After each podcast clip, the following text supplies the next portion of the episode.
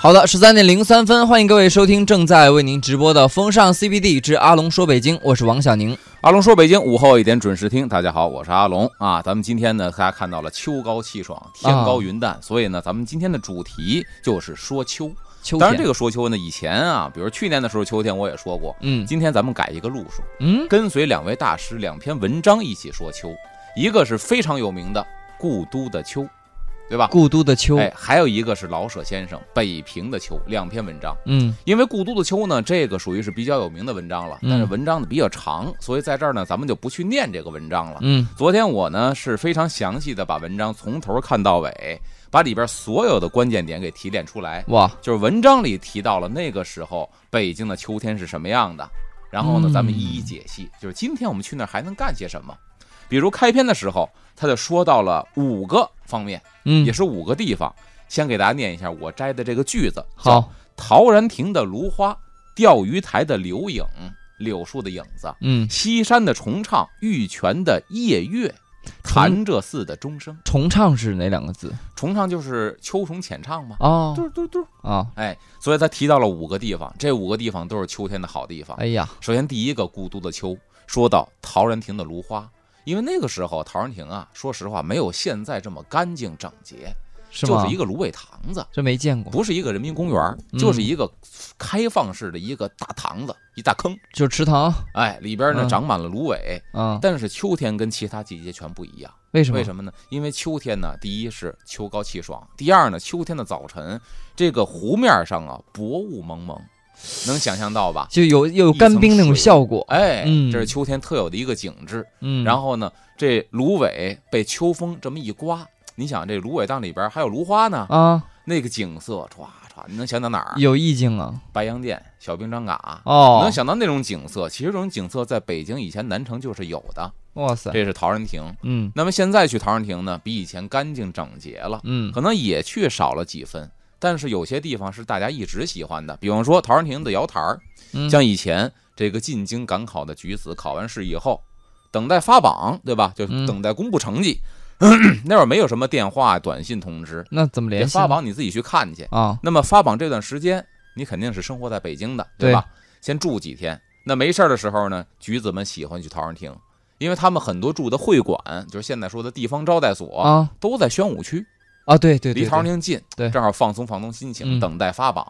橘子们喜欢去瑶台儿看一看这个景色，看一看水景儿。嗯还有呢，就是以前的这个上巳节，在水边儿进行这个礼仪，嗯叫戏礼，很多达官显贵也愿意去瑶台儿。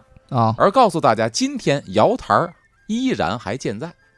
瑶台是个瑶台就是以前啊，嗯这地方是一个窑，旁边挨着一个地方叫黑窑厂，哦烧砖的烧砖的窑烧砖烧瓦的一个窑。啊窑台儿呢，就说白了，就是窑旁边一个土山，叫台儿。就是台对，啊，加儿化音对窑台儿哎，窑台儿。那么这哦个现在这个土山还在，并且上面还建了一小亭子，挂块匾叫窑台儿。哦，现在这个地方呢，谁愿意去呢？谁？戏迷愿意去，为什么？因为它有一个得天独厚的条件，陶然亭北门出来，一个是中国戏曲学校，对对对，一个是北方昆曲剧院，嗯。所以很多的学生，包括票友，早上起来去那儿溜嗓子，唱两段儿。我，去过。练声。有一个弦儿师跟着，就爱拉胡琴儿的，不见得是专业的，当然戏戏迷票友票友啊，拉胡琴儿给人伴奏。嗯。这里边呢有票友，有专业的学生。那不一样了，就换句话说，您今天去听的，没准就是未来之星，就未来的角儿啊，哎，今天的戏校哦学生。但是这个传统其实在清朝就有，因为哦清朝呢，很多这个戏校的学生在哪儿呢？韩家台儿在哪儿？琉璃厂附近。啊，清朝的时候，很多咱现在说的啊，像马连良他们那一辈儿，梅兰芳那一辈儿，嗯这傅连城戏班儿，早上起来这帮孩子有打琉璃厂溜溜达达，也到陶然亭喊嗓子、吊嗓子、唱。就曾经这是一条经典线路，对，所以现在呢，戏校学生还是在这儿吊嗓子，这是传承啊一个可以去参观的点。啊然后呢，说到钓鱼台的柳影，这个咱们就完了。钓鱼台你肯定去不了，啊，但是跟钓鱼台呀、有怎么说呢？跟钓鱼台属于一个体系的景色，咱能看得到，就是玉渊潭。嗯玉渊潭其实以前跟钓鱼台是一个体系啊，啊，都是一片水面上的景色它。近呢，您看不到钓鱼台没关系，您嗯起码能看得到这个玉渊潭。嗯这个时候呢，秋风一起，这柳树叶子秋风里边随风飘摆。这柳树啊，柳条长啊，对，它有点像风铃那种感觉，哎、秀发一般。嗯，再赶上几片树叶枯黄飘落下来，嗯，然后铺在湖面上，是另外一番景致。这是嗯钓鱼台的柳影，西山的重唱，就是呢，西山都知道，西山就是北京香山或者香山的一片八达岭啊今天八大处。啊，今天早上啊，就是不是天气还可以嘛？嗯如果是在这个北二环上开车到大概德胜门，或者是说积水潭的附近，嗯，远远能看到西山能看到西山。因为能见度高啊，然后同行的朋友搜了一下，这得将近二十公里啊，对啊，都能看那么远。呃，以前是，现在也一样，只要空气质量好，嗯。看得非常清楚。嗯，那么西山的重唱呢，山里边比城里边的温度啊，它低得快。凉，哎，一嗯。夜秋风过后，里边就开始凉了，甚至再往山里边走啊，它下雪都比这儿早。啊，那么这个时候呢，秋虫浅唱，你想想这天凉了，嗯然后这虫子是什么样的浅唱呢？悲鸣，它不像夏天热呀，嗯撒欢儿啊，嗯呱呱呱呱呱呱叫啊。嗯秋天不一样了，气衰力竭了，啊，然后生命快到尽头了。嗯最后的再鸣叫几声，但那种浅唱呢，带来一种秋天的悲凉。所以你看，故都的秋》里边写到了秋虫的浅唱，西山重唱。诚会玩儿。哎，然后呢嗯，玉泉夜月，玉泉山啊，咱也去不了了，因为玉泉山呢也是军事重地嗯。啊，，咱去不了。那么呢，咱可以什么呢？玉泉山跟香山又是一个山脉，一个体系，那咱们借助一下嘛，咱就本嗯。香山，对吧？嗯。在那儿也可以看到玉泉山的夜月，就是晚上。嗯。咱看它这个天儿，秋天秋高气爽，嗯。天上没云彩，那晚上一轮皓月当空，秋月皓月当空，高悬，嗯，觉得和特别的清冷的感觉。对，有当时很多文人雅士啊，他有这个条件，有这个钱，嗯，人家呢周末郊游也去香山。哦。那时候郊游可去不了，像刚才说的平谷、怀柔、昌平，嗯。去不了，太远了。嗯。西山近，咱也说了，其实咱这个北京第一条线路开的这个公交线路就是东华门到始发站到西山到香山，嗯，到香山，的，对啊。嗯所以呢，他那时候也可以坐车去，就是民国的时候也可以坐车去了。嗯这个时候呢，在那儿找一个地方可以住一宿，嗯，晚上吃完饭在山间一溜达，看看一轮明月，皓月当空，这也是一景儿。对，再喝点山泉水，你不是说过吗？慈禧太后最喜欢喝玉泉山的水，了，历朝历代的清代的皇帝喝的都是玉泉山的水嗯啊，喝点山泉水。那个时候比现在说实话景色好。嗯山泉，我那天看一个报道嘛，就说因为北京今年雨量大，所以西山又重现了泉水叮咚。哎呦，它很多河道是干的，结果现在好多河道、小瀑布又开始有水了，嗯不是人工造的了。你想想晚上这儿看看，然后呢，还有这个潭柘寺的钟声。潭柘寺是古寺啊，西晋时期的。你想啊，潭柘寺它写的是故都的秋，起码是北平。对，那个年代，你想潭柘寺去的人很少，你没有这个私家车，那会儿也没有公交线路，对吧？嗯你只能靠着脚力或者骑马去，嗯你当天回不来，得住一两天。嗯，晚上住在山间，嗯游客那么稀少，又没有这个汽车的车来车往，哎呦，山间回荡着晚上的钟声，晚钟之声。哎呀，你看，这是《故都的秋》里边描绘北京秋天该去的地几个地方。今天告诉大家，也可以，大家啊，不见得非得周末人多扎堆儿。嗯如果您平时有功夫歇的话，可以去探寻一番。然后还写到什么呢？写到了在北京城里边的生活。他写到说，晨起泡一杯浓茶，这是北京人的喜好，这就街头巷尾的景致了。就是老百姓家嘛。嗯，早上起来，北京人喜欢喝茶，是就是你说的那个茉莉花茶，一般是茉莉花，茶一般是这样啊但有钱人家可不止这些，人一样是秋天喝铁观音，人家夏天喝西湖龙井啊啊，这开春西湖龙井，人家一样是。但一般来说，甭管喝哪种茶吧，嗯最次的高碎、高沫嗯，啊，他也得早上起来喝茶。老北京的习惯是早上起来沏壶茶，对，不管是贵还是贱，啊，早上起来先刷牙，刷完牙先喝茶。喝茶得喝到什么程度呢？涮肠子，就是饿了哦，吃早点。这好习惯啊，所以说，北京人其实也是喝早茶的。嗯，那么早上起来泡一杯浓茶，还写到什么呢？坐在院中看天色。这个天色可不是说阴天下雨的天色啊，嗯，是今天这种天色。我觉得能有这个悠闲劲儿啊，就现代人已经很难找到了。对，而且嗯那个时候你要想啊，就是看天色跟现在不一样，有反差。为什么有反差呢？那会儿北京城的颜色是灰的，除了皇宫、庙里、王府嗯，敢用颜色，老百姓家你再有钱也是灰砖灰瓦。我我一直以为啊，就是就是晚清或者说民国时期那照片儿，我觉得可能是照片旧了，那个灰色的色调那么重，其实本身它就是比较灰的。灰的，哪怕是黑白照片拍出来，那色调也是灰黑的，对吧？它当时的建筑颜色就是这样。哦，但是可有一点，这种建筑颜色能反衬什么？第一，在地上能反衬皇家建筑，天坛的蓝顶子，故宫的黄顶子啊，对，哎，王爷府的这个绿顶子，嗯能反衬这些。在天上，可就能反衬天更蓝。嗯，你地上没有颜色，所以你坐在院儿中全是灰瓦，蓝蓝的天。所以他说坐在院儿中，喝着一杯浓茶，嗯看着天色，然后还干嘛呢？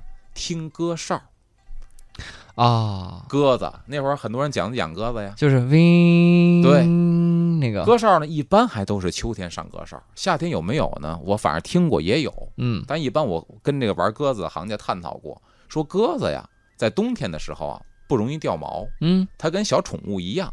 你养猫养狗，家里都知道啊，养宠物猫狗的，它夏天爱掉毛，对它热；冬天到秋天它就不掉毛了，嗯冬天它也保暖。鸽子也如是。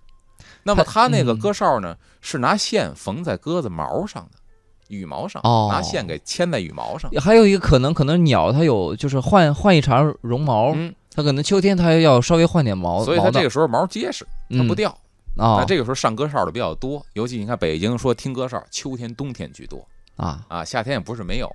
你想的这个场景啊，喝着浓茶，喝着茶，有助于消化哎嗯，弄一小椅子儿，趴着一歪，看着天。这早上起刚起来，嗯，还迷迷糊糊呢，听着歌哨这是一种什么样的感受？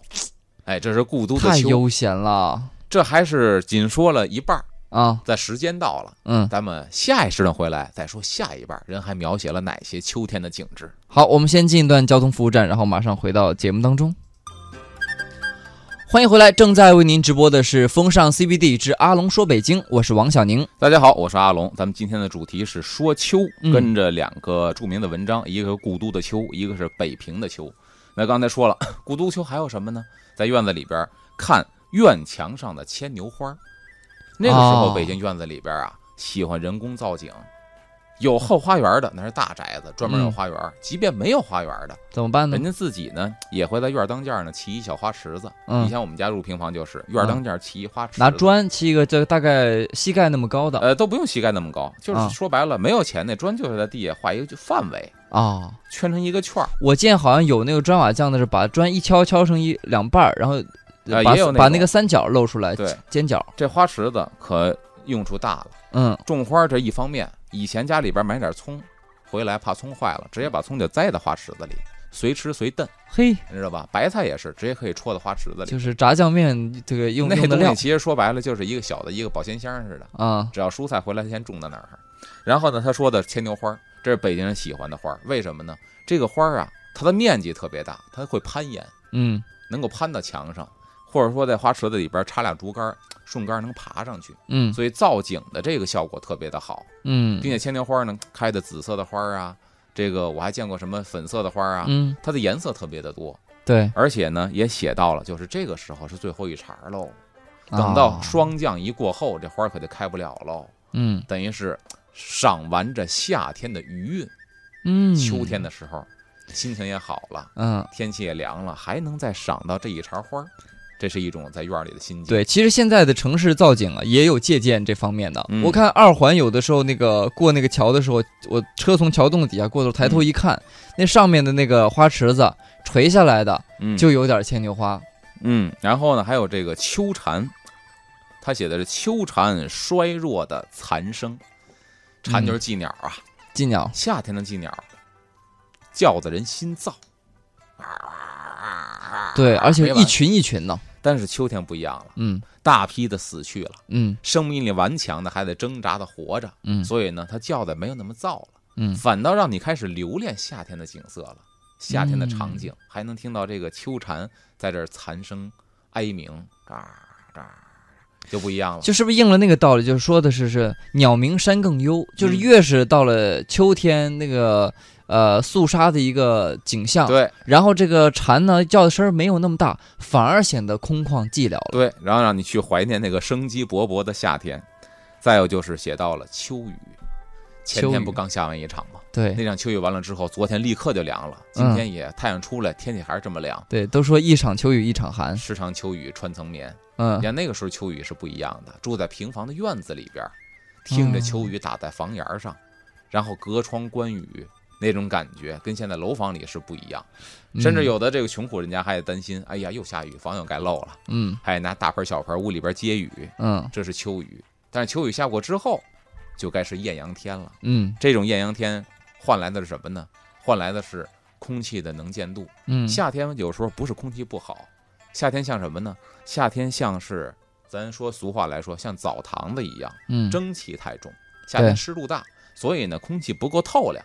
对对，对。它不是说污染，嗯。但是秋天不一样了，湿度下降，嗯，空气透亮了，人心也透亮了。而且有的时候是不是，特别是比如下午，如果在秋天下完雨了以后，它容易出现晚霞。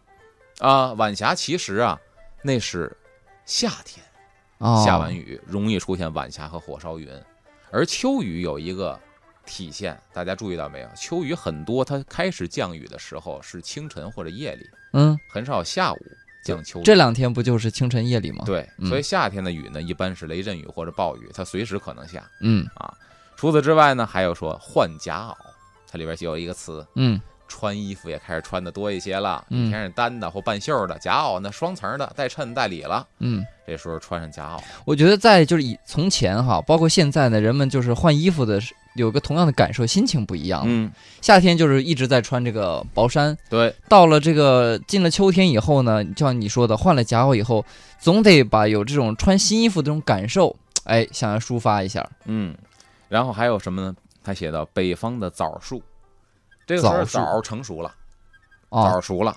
以前呢，因为这枣树啊，不光山区啊，嗯，农家呀，北京的院子里边很多院子里边都有枣树。嗯我小时候我们家院里边是酸枣树，酸旁边那院呢一墙之隔是甜的，人家大青枣。嗯。这个时候呢就开始得摘枣了。啊，一般来说，摘枣那树特别高，不像农村咱们采摘那枣一人来高，那嗯都是古树，所以那树的上房嗯。得站在房顶上，拿竹竿子去打，你嗯揪是揪不着了。底下俩人扯一个大被单子，哦接。直接顺房檐轱辘下来，呃 啊，大接完之后给街坊四邻分。嗯。我们家小酸枣呢，就不至于说就不值当的上房了，就等它自然掉落。嗯掉落之后，我还记得我小时候还没上小学呢，在院里，我奶奶给我一小笸篮，自己挎着在院里头，反正走不丢，嗯得捡枣。哦哎，捡完之后一一一破了，我奶奶给洗完之后就当零食吃，酸枣当零食吃。真有趣。还有呢，就是不太尽如人意的沙尘暴。以前嗯北京夏冬这个秋天的时候啊，刮黄土，啊，哎呀，那相当严重。我记得我小时候上小学，有时候一堂课下完之后，下午尤其是下午，嗯一般这黄土啊都是下午、中午、下午开始刮，也嗯不知道为什么。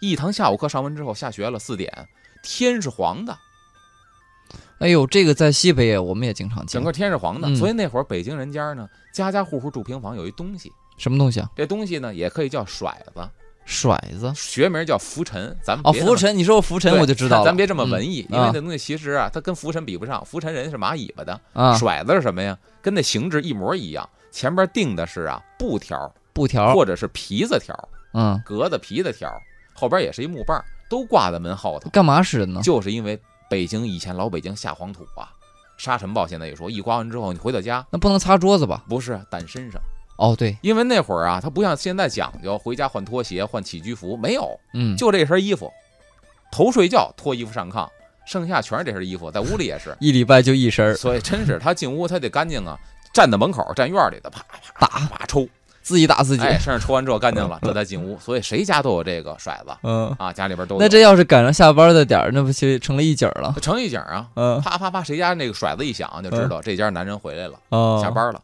然后还有什么呢？他说到了柿子、嗯葡萄，这也是秋天的果实。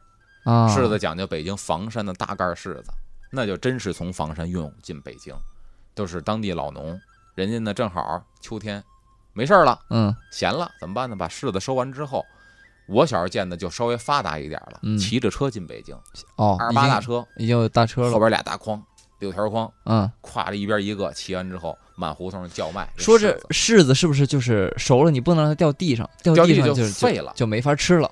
我们就吃过十三陵的柿子，十三陵啊好多陵区不开放，我们拍摄的时候开介绍信让我们进去了。嗯满地的柿子，哇，因为那个陵区不让进嘛，嗯噼里啪啪啦掉一地全是柿子酱，然后个别柿子呢被喜鹊给吃了，嗯在树梢上跟小灯笼似的，一个嗯大柿子真大，但是一刮风啊，哎，它摇晃。嗯我说不可能啊，柿子没这么轻啊！你再绕旁边，你再绕后边一看呢，一窟窿，嗯这柿子空了，就一壳。那喜鹊把它给牵完之后，把那里边水给吸走了哦啊。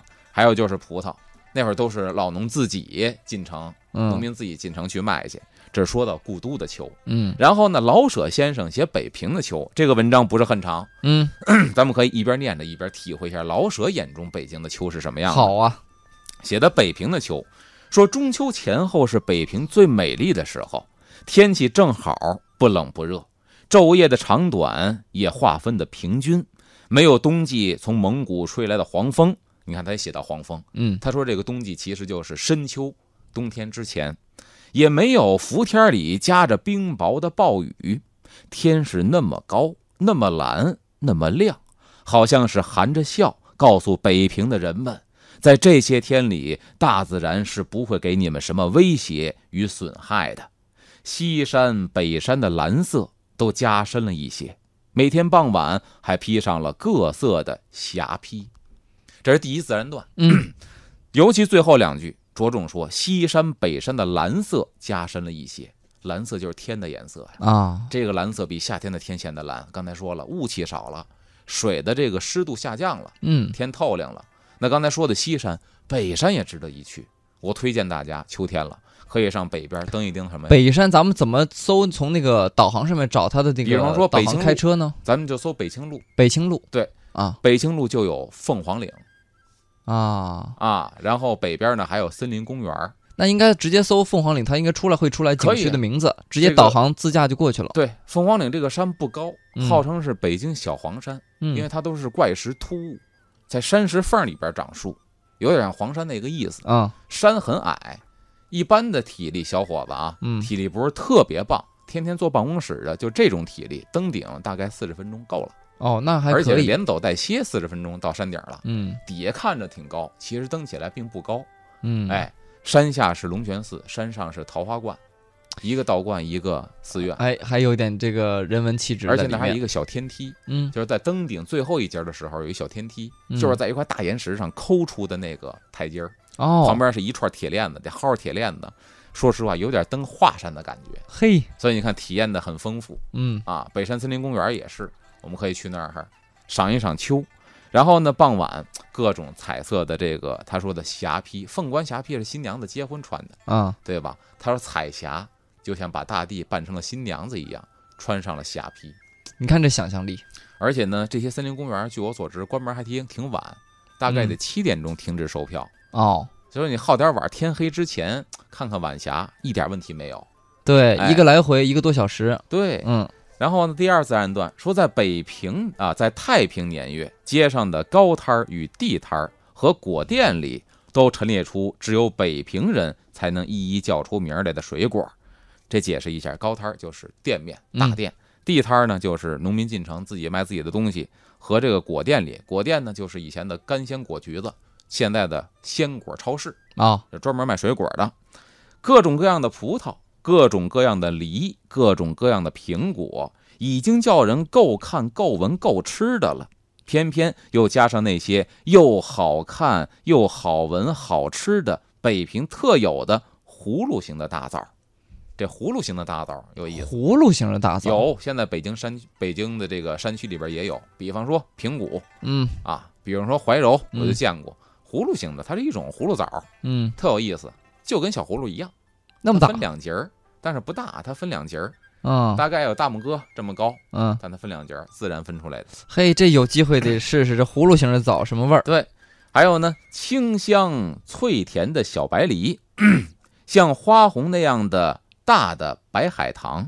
这白海棠有意思，以前家里边也是种这个树，嗯，好多四合院讲究种海棠树，嗯春天能赏花，秋天能结果，嗯，但海棠果啊不怎么好吃，比苹果嗯差点意思啊。但我估计能好看。你说这个又说梨，又说这个海棠，让我想起了苏轼先生的一首诗，一其中一句写到“一树梨花压海棠嗯，”，白和红的衬起来应该好看。对对，它赏花确实好看。这嗯海棠呢，要说就这一季呀、当零嘴吃也没问题，啊，改改口呗。没苹果好吃，但是能改改口。嗯还只有还有只供闻香的海棠木瓜，这个现在都没有了，我们也见不着了。嗯，还有呢，与通体有金星的香槟子，这香槟子呢，香槟子是什么？也叫槟子，它不是槟榔，嗯也是一个木字旁一个宾馆的宾，槟子。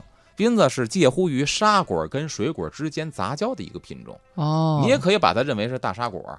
以前北京有卖的，现在呢，我看了各种水果超市卖的少了，嗯它比较涩，啊酸涩，口感不是很好，所以呢，这个东西不太畅销。但我想象一下，是不是就是比沙枣可能大一点，比沙果水啊，比比比沙果，水果，然后在那个水分再稍微多一点点呃，但是它口感不好，没那么细腻且酸涩。啊，呃，形容一下多大呢？都吃过砂糖橘吧？嗯就砂糖橘那么大个儿的小苹果啊，啊，我小时候还有，再配上为拜月用的贴着金纸条的枕形西瓜，因为这时候该什么？中秋节嗯该拜月了，嗯，枕形西瓜，大长条西枕瓜，形西瓜就跟枕头一样长条的。啊，这种大西瓜，然后呢，与黄的红的鸡冠花儿，就可使人顾不得只去享口福，而是已经辨不清哪一种香味更好闻，哪一种颜色更好看，微微的有些醉意了。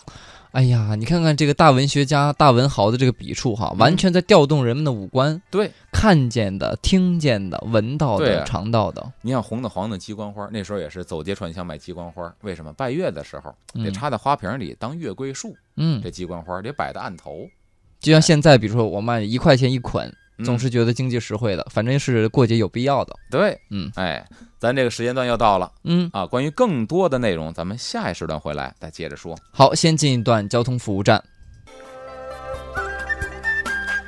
十三点三十四分，欢迎各位回到正在为您直播的风尚 CBD，阿龙说北京，我是王小宁。大家好，我是阿龙，咱们接着跟老舍先生看看北平的秋。嗯然后说那些水果，无论是在店里或摊子上，又都列摆的那么好看，果皮上的白霜一点儿也没蹭掉，而都被摆成放着香气的立体的图案画，使人感到那些果贩都是艺术家，他们会使美的东西更美一些。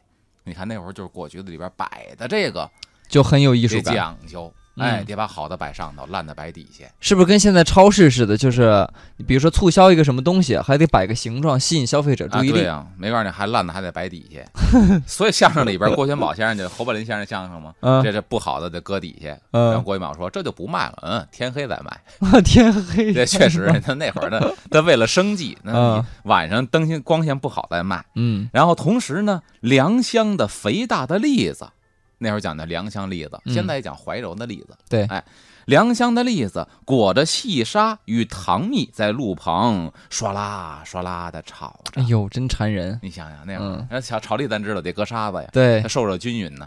现在秋天的时候也是栗子上市的季节，都排着队买栗子，嗯就为了吃这一口。而且专门得用牛皮纸袋来装。哎，嗯，然后呢，连锅下的柴火也是香的。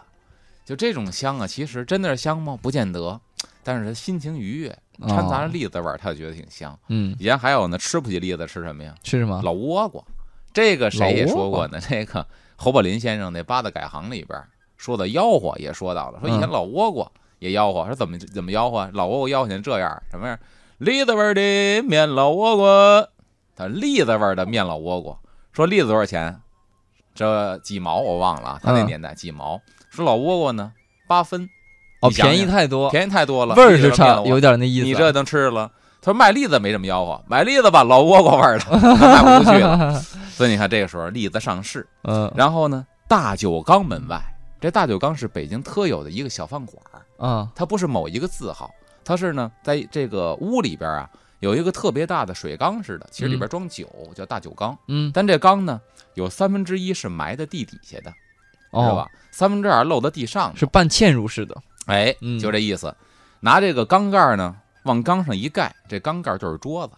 哦水缸这头和这头两头放俩椅子呢，咱俩就可以对坐饮酒吃饭。哦，所以这种酒馆是大酒缸，它应该小吧？一般都哎，一般都是穷苦人去的，便宜，这酒，你想酒缸里的酒是什么呀？零打的酒，散酒。对，所以它嗯不是某一家，而是一种买卖的形式，叫大酒缸。嗯写到了大酒缸门外，后边啊没吃饭的你别赖我啊，啊，这老舍先生写的，雪白的葱白儿正炒着肥嫩的羊肉，哎呦，一碗酒，四两肉，有两三毛钱就可以混个醉饱。两三毛钱混个醉饱，这句话我觉得太实在了。您想想啊，嗯。就说白现在的包羊肉，嗯，北京有包羊肉，葱白包羊肉讲究啊，嗯。这葱也是人不使葱叶儿，因为认为呢葱叶不好吃。嗯，第二一个葱叶臭嘴，对，就是那葱白儿包出一盘羊肉四两，什么概念？现在您去涮肉馆子吃啊，嗯。涮羊肉这一盘羊肉是四两，嗯，一人就这一盘儿，哇塞，拿这爆肉一爆之后，再打上几两酒，在这儿嗯。滋儿溜一口酒，吧嗒一口菜，您想想嗯什么感觉？嗯，三毛钱混一醉饱，又喝的飘飘欲仙了，哎呀，又吃饱了，最后呢，这涮这个这个包羊肉还不能糟践了，嗯，把这肉都吃了，葱可以留下，然后呢？，这包上还有汤呢，啊，掌柜的，给我下一子儿面，面条煮上一子儿，这白面拌的这个包子肉哦这汤汁儿里，面，哎呦，这嗯。葱白再一和，嗯羊汤面，你想想这感觉，哎，主食也有了，这一天就比如说忙碌了一天啊，往这一坐，跟一两个朋友这么一吃一喝，嗯想着说，哎呀，辛苦点儿就辛苦点儿吧，挣少点儿就少点儿吧，人生啊就图这两嘴了。所以我觉得以前老北京人挺会生活的。嗯那会儿虽然北京没酒吧，我到外国出差的时候还真见过酒吧。这帝国主义或资本主义人民呢，他过得也不怎么样。嗯一瓶啤酒他耗一宿，为什么他没钱？他真是一瓶啤酒，有时候我都不明白为什么都没座了，乌泱乌泱的站着拿瓶啤酒，嗯就这一瓶，还不是说咱说燕京那普啤，嗯就可乐那那种小瓶，一瓶能站一宿。嗯，我就问这导游为什么站一宿，他就为聊天他也不愿意多花钱。我哦看，资本主义国家人民也不是很幸福嘛。呃，我们这还有菜呢。对呀、嗯而且呢，后边写的就又馋人了，说高岭红的河蟹用席篓装着沿街叫卖，而会享受的人们会到正阳楼去用小小的木锤儿轻轻敲裂那毛茸茸的蟹脚。嗯，他写到的是两种生活状态，第一种沿街叫卖，以前北京不吃阳澄湖的大闸蟹。为什么你吃不着？嗯河蟹不能吃死的，死的有毒。对没飞机，阳澄湖运过来早臭了，嗯吃的全是北京高粱河呀，嗯就是西直门这边的，嗯或者是这个这个通惠河呀，这个玉渊潭呢，这个河沟子里边的螃蟹，哦，吃的全是北那应该京那个个儿不大。个儿都不大。嗯然后呢，这个这个农民把它给捞上来，因为嗯以前出了北京二环全算农民，嗯，你住的西直门外那也是农民，对吧？人家没自己的地里活干完了，逮点螃蟹，嗯，拿席篓装着进北京城里边沿街叫卖。啊这是为什么呀？中秋节了，讲究吃螃蟹呀。对，每年中秋，现在讲阳澄湖，那会儿讲究北京周边的，嗯买回家自己蒸着吃，这是一种吃法。嗯另外一种讲究的，后边提到了老舍先生说什么呢？会享受的人，正阳楼用小木锤敲这蟹脚。正阳楼是北京卖螃蟹的一个老字号，啊他们家的螃蟹是北京出了名儿的。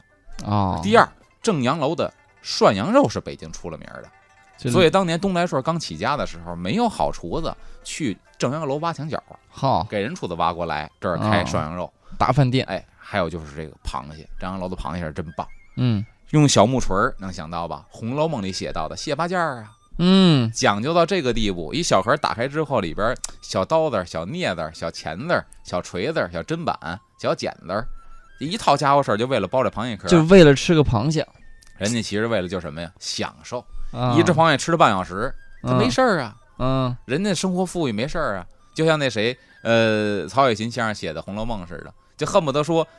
吃的好的，吃完之后把那螃蟹壳能拼出一只整螃蟹来，嘿当然有夸张的成分，嗯但是说明人家没事儿慢慢享受这道美食。嗯同时呢，街上的香艳果摊儿中间儿还多少啊，还有多少个兔爷的摊子？兔爷八月十五，叫兔儿爷兔爷，嗯哎，公兔爷一层层的摆起粉面彩身，身后插着伞旗儿的啊，旗伞的兔爷有大有小，都一样的漂亮工细，做工非常的细腻。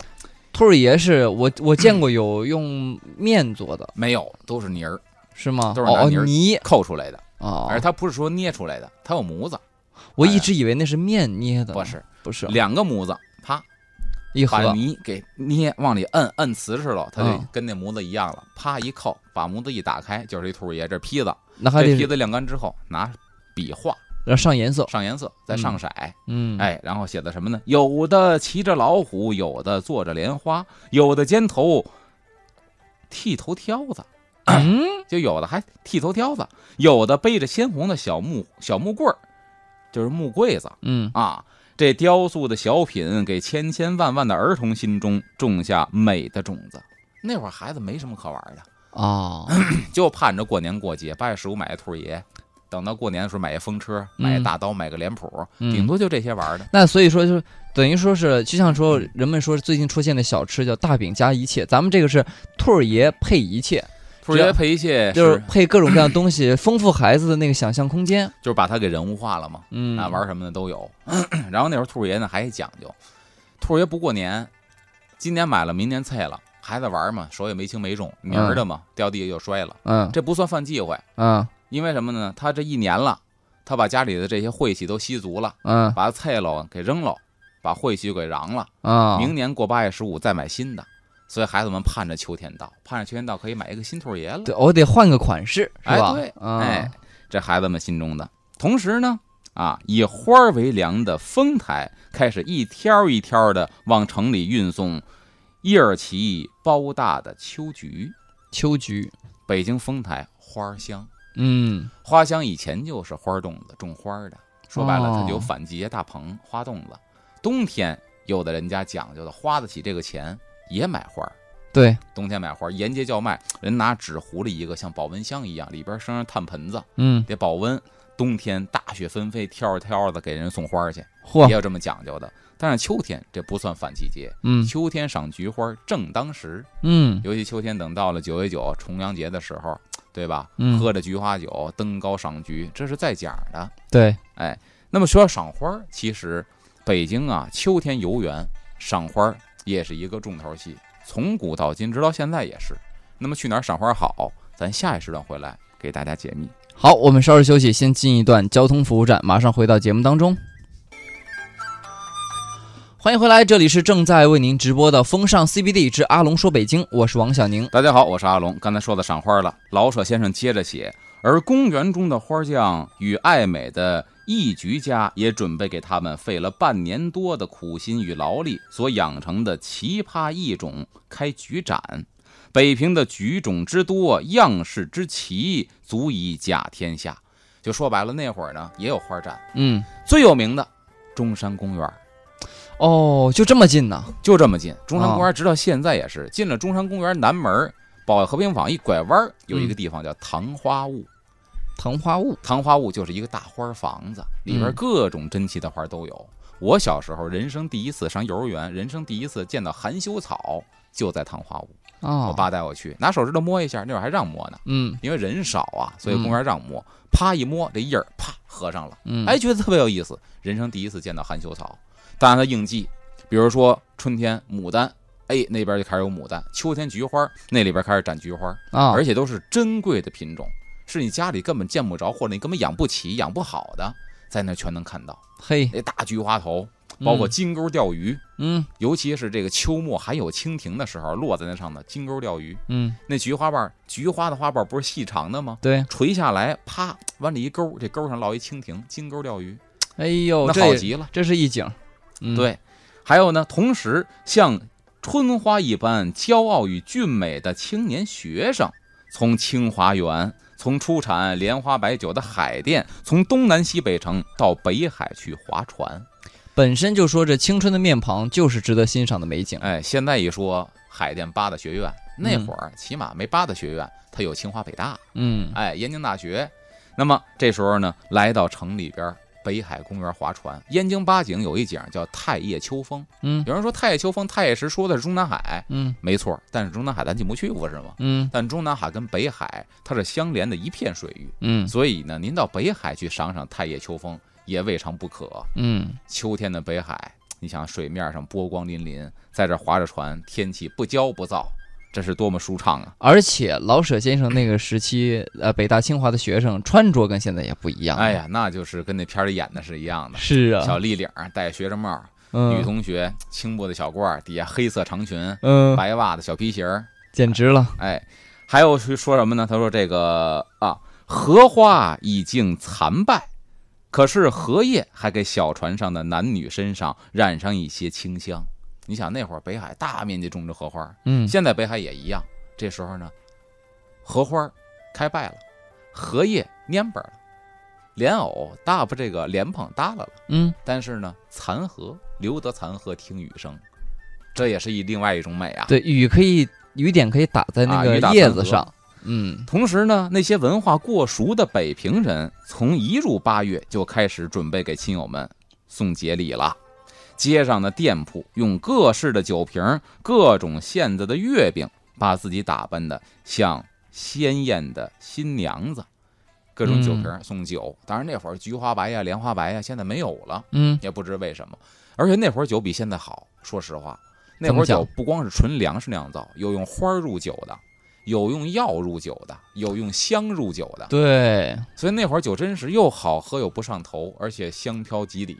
嗯，而且前两天我还看，就是说一个专家就说的，说现在啊的吃水果跟原来人吃水果不一样了，嗯。现在人着急啊，急功近利，对。很多水果是催熟的，对，原来的原来人们吃水果呢，是这个水果慢慢的让它自然的完全成熟了以后，你再去享受去品尝那个果实，嗯。感觉已经变了。上礼拜去郊区去摘枣去，嗯。然后人大姐在家里做饭，就是自己家种的，鸡蛋也是自己家土鸡下的蛋。嗯。他们家厨房就俩调料，酱油跟盐，没了。嗯，出了那一桌子菜，就那个味儿，你在城里吃不着，哎呦，因为他所有东西是自己家地里种的。是哎，说到这个之后呢，就是就是那不买礼物、不卖礼物的商铺也要凑个热闹，嗯挂起秋节大减价的绸条，迎接北平之秋，还得挂一横幅啊，大减价，嗯跟现在一样。但是为什么这个时候特别重视呢？第一是八月十五是一个团圆的节日，人多，对他除了春节，八月十五也是一团圆的节日，甭管在哪儿工作的，得往家奔，得嗯回来了。嗯，然后呢，中秋节过完之后，天一天冷了，这时候呢就开始猫冬了。嗯下一个准备期盼的就是过年了。但现在过中秋啊，大家可能心里更舒服，为什么呢？中秋完了就是国庆，国庆完了就是元旦，对元旦完了就是春节。这一连串啊，就是让我们带来这个惊喜重重啊。对，嗯，然后最绝望的什么呢？最绝望的是春节过后对，半年没有长假了，对最绝望的时候。所以这时候心里最喜悦的时候，最后一句话写得特别好：“北平之秋就是人间的天堂，也许比天堂更繁荣一点呢。”老舍先生最后接在这儿：“北平的秋。”哎真好。其实说到秋天呢，这个现在刚才推荐的就是还有一个太液秋风，嗯着重推荐一下。现在可以去北海去逛一逛。太液秋风是燕京八景之一，燕京八景里边说到了春夏秋冬，早晚雨雪都说到了，嗯对吧？太液秋风是秋天，居庸叠翠呢夏天，琼岛春阴呢这个春天，西山晴雪呢冬天，再有什么蓟门烟树，这是下雨的时候，嗯。哗，这个烟树说白了，烟就是这烟雨之烟。嗯。然后呢，玉泉垂红，玉泉垂红，下雨过后，嗯。快出晚霞的时候，卢沟晓月，这是早上起来天没亮呢，看一轮残月；嗯。还有金台夕照，这是晚上看夕阳照在金台上。嗯，这燕京八景一年四季，这个雨雪阴晴都说到了。太好了，太液秋风呢，在金代的时候就是，但是呢，中南海里边有一块石碑，是嗯，乾隆皇帝御笔亲题“太液秋风。又是乾隆皇帝 写”，的，他比较喜欢赏景儿。嗯。这个地方是以前太液秋风的一个景致，但是我说呢，咱没必要较真儿，因为那儿你进不去。嗯，但是北海你可以进去，它俩是通着的，对，去那儿去赏赏也不错，并且现在人民很有福啊，因为在封建社会，这帝王的后花园，嗯。一般人进不去。对，咱们在最后出一个题目，出一题目是什么呢？嗯答对了，能够获得我签名的《街角老北京》，我写那本书一本儿，就是刚才说到了这个螃蟹，北京有一个老字号，螃蟹做的特别好。嗯老舍先生在《北平的秋》里边提到了这个老字号，三个字儿的嗯，螃蟹特别好。赶快来答一下啊！哎我们互动的方式非常简单，现在没有关注到我们都市之声公众微信账号的朋友呢，赶紧关注起来。然后大家现在预备起，一起答题，谁最先答对了，就会有机会获得阿龙签名版的《街角老北京》一本。对呃，刚才我记得阿龙在描绘那个就是老字号的时候，就说到了这个涮羊肉做的不错，涮羊肉做的不错，然后大螃蟹是一顶一的绝。，东来顺还在上家切过厨子，对，就是切走一人。对，就说明当时啊，真的是名噪一时的一个饭馆吧。嗯，呃，一般饭馆，我觉得在北京或者北方地区，一般是不是都叫什么楼呃，大饭馆叫楼啊，啊叫庄啊，啊啊，这都是大饭馆啊。叫堂啊，比如北京有八大堂，嗯有八大楼，八大楼现在还剩了几个楼啊，比如这庆云楼在什刹海，嗯比如东兴楼，再比如这汇丰堂是八大堂之一，那是慈禧提的。咱看看，咱有答对的哎呦，你看啊，有李静静答的是同庆楼，这不对，啊？这我知道。呃，最先答对的，恭喜这位朋友了，他的名字叫做金勇，咏唱的咏。嗯，好，恭喜您，您把您的这个姓名、电话还有收快递的地址发送过来，他答的内容是正阳楼。没错，正阳楼大螃蟹。对吧？好，恭喜这位听友。也同时呢，今天非常感谢阿龙给我们带来说修的这一期内容。啊、我们今天的风尚 CBD 就是这样了。下面的时间呢，交给郝迪和向坤带来律动工体北。我们下期见。